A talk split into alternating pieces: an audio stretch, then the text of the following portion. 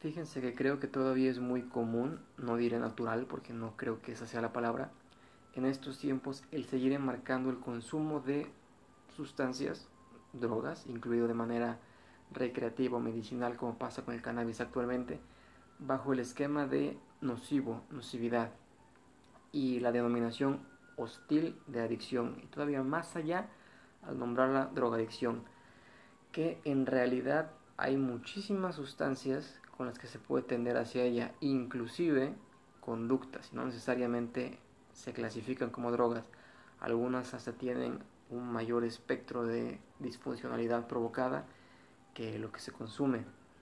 Pero como son cosas abstractas, o sea, no se puede eh, palpar, no es físico, suelen ser desestimadas. Entonces hoy vamos a hablar un poquito de adicción y dependencia.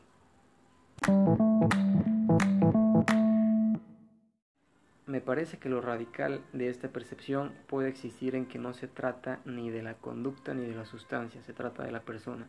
Supongo que ya lo hemos escuchado varias veces, no se trata de la droga, sino de quien la consume. Y mucho de cómo funciona el centro de recompensa del cerebro y pues toda la red que está involucrada en, en un circuito para generar una adicción. Para esto es importante también comprender o tener claro el concepto de adicción. ¿Qué es adicción? Según la OMS, quienes ya conocemos, la adicción es, cito, una enfermedad física y psicoemocional que crea una dependencia o necesidad hacia una sustancia, actividad o relación. En este principio es muy claro que la OMS no lo quiere reducir a una sola causa y lo que les decía, no se trata únicamente de consumo. Además, señala que deben presentarse ciertos signos. Los signos son aquello que es visto o percibido por terceros en el individuo, en el paciente, más los síntomas. Los síntomas es aquello que el sujeto puede sentir, aunque a veces no es tan visible eh, para los otros. Juntos constituyen un síndrome. Eso más la implicación de factores biológicos, más los factores genéticos, más factores psicológicos, sociales, etc. Y es muy importante que se consideren los de tipo social en la función porque son determinantes para un diagnóstico también que recordamos el diagnóstico solo lo puede emitir un profesional eh, de la rama.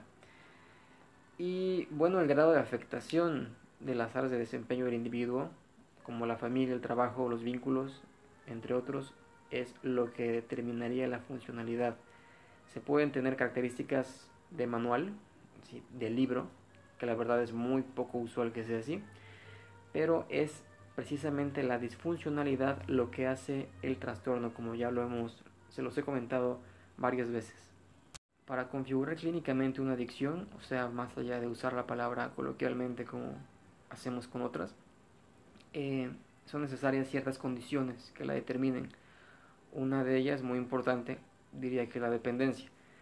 También esta tiene un rigor diagnóstico y por lo tanto exige la presencia de algunos indicadores como es un fuerte deseo de consumir o de llevar a cabo la conducta, eh, dificultad para controlar el consumo, el abandono o lejanía de intereses ajenos a consumir o a llevar esa acción adictiva y el uso continuado de, de esta sustancia o actividad a pesar de haber reconocido ya el perjuicio.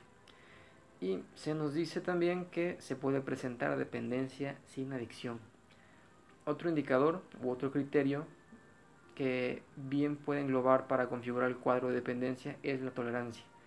Y esta es solamente una habituación del organismo al consumo que exige poco a poco una dosis mayor para alcanzar esos efectos que antes se obtenían con menos dosis. Eh, pero el que creo que es más importante es el síndrome de abstinencia. El síndrome de abstinencia es una respuesta física o psíquica ante la retirada de la sustancia. Y ahí se pone más interesante porque se implica con cualquier sustancia o con cualquier conducta. ¿Y cómo funciona el síndrome de abstinencia entonces? Bueno, como ejemplo, un paciente al que se le ha administrado una dosis consistente durante algún periodo de tiempo de antidepresivos de tipo ISRS, por ejemplo, puede sufrirlo con la retirada súbita del medicamento. ¿Cómo es eso? Eh, supongo que ya sabemos que medicamentos de este tipo no se deben consumir si no es con supervisión médica. Eh, y generalmente eh, se inicia el tratamiento de una forma piramidal, o sea, en ascenso. Se administran cantidades pequeñas o dosis pequeñas de medicamento hasta llegar a la deseada y mantenerlo ahí. Y consecuentemente la retirada del medicamento debe ser similar. El otro lado de la pirámide, retirando poco a poco porque si no el organismo siente el golpazo, resiente el golpazo de esa ausencia. Y eso pasa con otras sustancias también de evento controlada como pueden ser los ansiolíticos o tranquilizantes menores de tipo benzodiazepínicos como clonazepam o alprazolam que ya conocemos popularmente como ribotril o Xanax. Y también sucede esto con alcohol, con tabaco y más sorprendentemente eh, en cuestiones de dependencia emocional como las podría presentar una persona con TLP en aquellos intentos por evitar el abandono, somatizando y escalando síntomas psíquicos de temor, de ansiedad, a lo mejor ataques de pánico, un estado de ánimo disfórico, irritabilidad y todo eso que es eh, parte del espectro. Em, estos síntomas son comunes en todo el cuadro del síndrome de abstinencia, pero no se puede obtener un checklist o una lista de cotejo de, todos porque, como les decía, no hay un trastorno igual a otro y muy rara vez se encontrará en la vida uno de manual. Eso no es posible. Y varía por el tipo de personalidad y por el tipo de sustancia empleada. Aunque lo más importante, además del hecho de que no todas las personas podrían presentarlo, ¿sí? no es obligado, también es que no todas las sustancias producen el síndrome de abstinencia. ¿Y de qué depende esto? Bueno, como en cada cuestión de salud, sea de tipo personal o colectiva, existen dos cosas importantes, factores de riesgo y factores de protección, o lo que en otro esquema eh, clínico sería diátesis estrés. Los factores de riesgo son aquellas características personales o del entorno que favorecerían el acontecimiento, en este caso la dependencia o la adicción. Los factores de protección son las medidas que se pueden llevar a cabo o aquellas características que se poseen para evitar que llegue aquello que se repudia, eso que no queremos obtener, que no queremos que pase. Eh, la teoría de, diátesis estrés, por su parte, paralelamente explica una correlación entre la carga genética y la disposición personal a una enfermedad o, trastorno y aquellos factores llamados estresores que propiciarían su desarrollo. Por eso se puede afirmar que la dependencia es interactiva y no nada más depende de la sustancia. Volvemos a ese refrán original, es la persona también, interactuando con su conducta, con la emoción y con aquello que está consumiendo, en caso de que se trate de una sustancia. El conocimiento de la salud personal, eh, los antecedentes familiares la investigación de todas las variables eh, en, este, en este tenor permiten producir un bagaje de factores de conocimiento que constituyen en general factores de protección. Según el NIDA, el Instituto Nacional de Abuso de Drogas, es importante que en el dominio personal, ellos dividen personal y social familiar, eh, se posee autocontrol porque hay personalidades más tendientes a la dependencia o adictivas. Podríamos imaginar bajo el modelo psiquiátrico de la APA que una persona con TLP o un antisocial eh, sería más tendientes a consumir y a abusar de sustancias aunque también tienen sus, patrones de, dependencia conductual. Pero yo les diría que una persona, sin importar su estructura psíquica, fuera neurótico, psicótico, perverso, lo que sea, podría incurrir en esto. Eh, una persona de tipo evitativo, obsesivo compulsivo, en alguna elucubración neurótica podría llegar al consumo abusivo de algo o una conducta abusiva, tanto como una persona psicótica eh, esquizoide o esquizotípica, podría también empeorar su situación por los factores predisponentes y quedarse en el viaje, como le llaman, que, es simplemente eh, adquirir o desarrollar un trastorno eh, precargado y detonado simplemente por esas acciones de abuso y dependencia.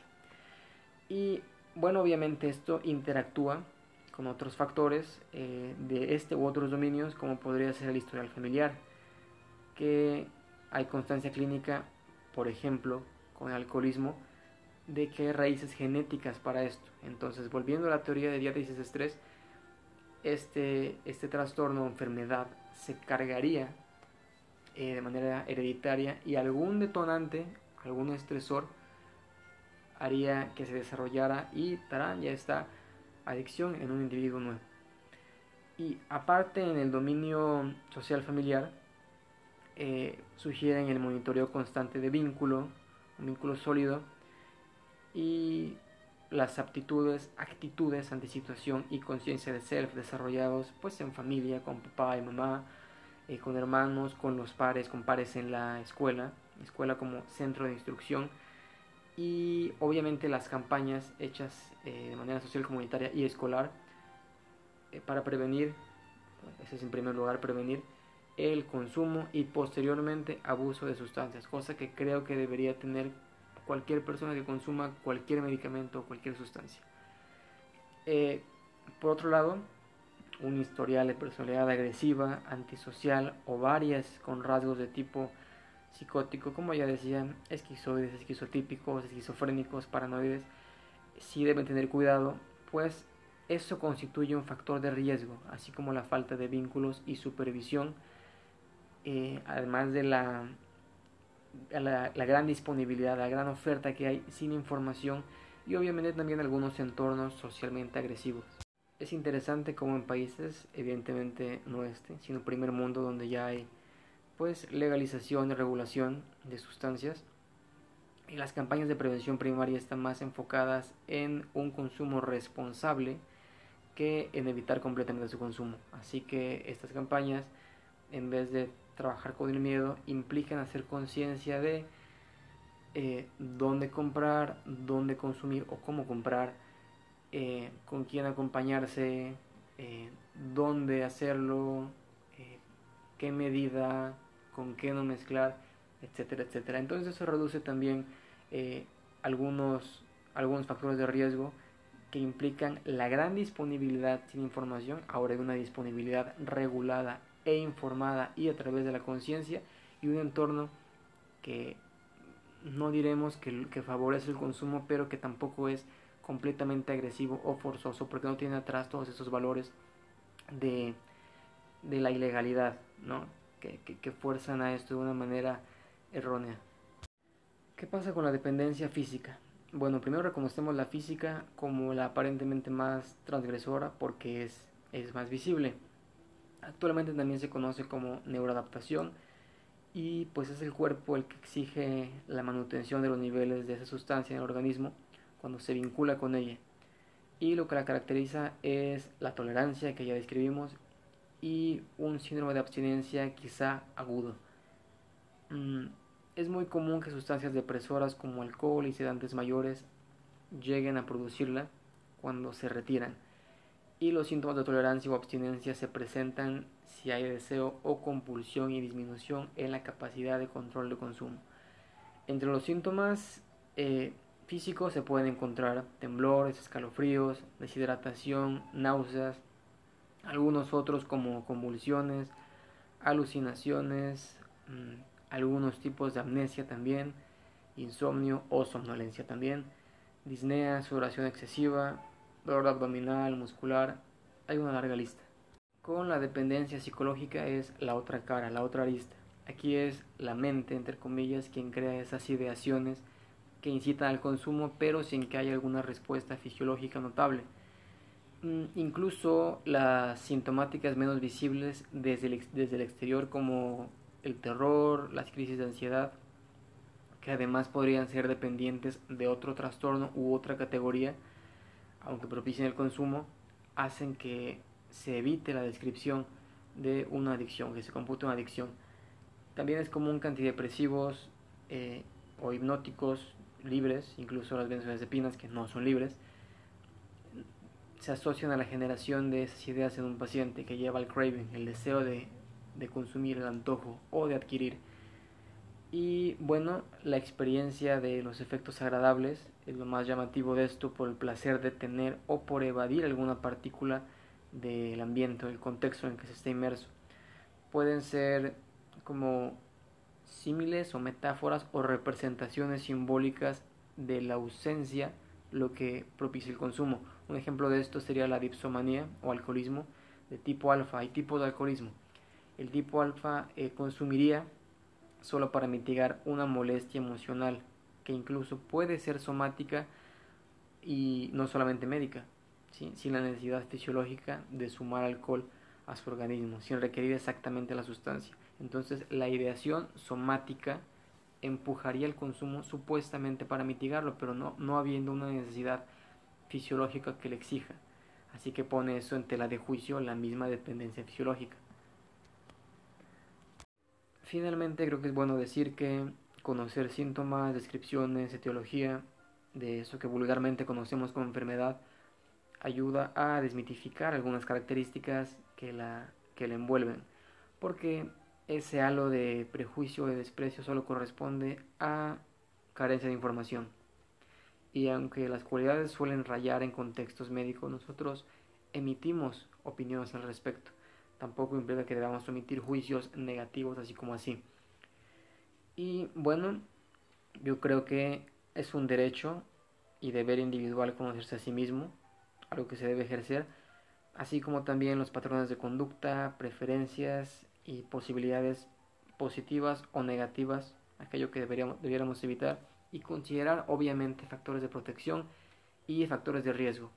Pero como se dijo en un principio de esta Ship Talk, el estigma de la sustancia es lo que debe ser borrado. Es el humano el responsable. Si somos animales a fin de cuentas, encontramos la satisfacción perpetua o lo buscamos de manera perpetua en cosas que hagan resonar el sistema límbico, el núcleo accumbens, que es el sistema de recompensa del cerebro, con sustancias, con conductas, con relaciones o con vínculos, pero es la responsabilidad y es la conciencia lo que nos permite pintar una raya a fin de evitar eh, una vorágine de disfuncionalidad. Bueno, eso ha sido todo por esta vez. Ojalá les haya resultado instructivo, entretenido, informativo. Eh, los invito a escuchar las demás pequeñas charlitas que están en redes como Spotify, Google Podcast, etc. Y visitar el canal de YouTube donde también están estas grabaciones y algún video de temática de psicología. Muchísimas gracias y que esté muy bien.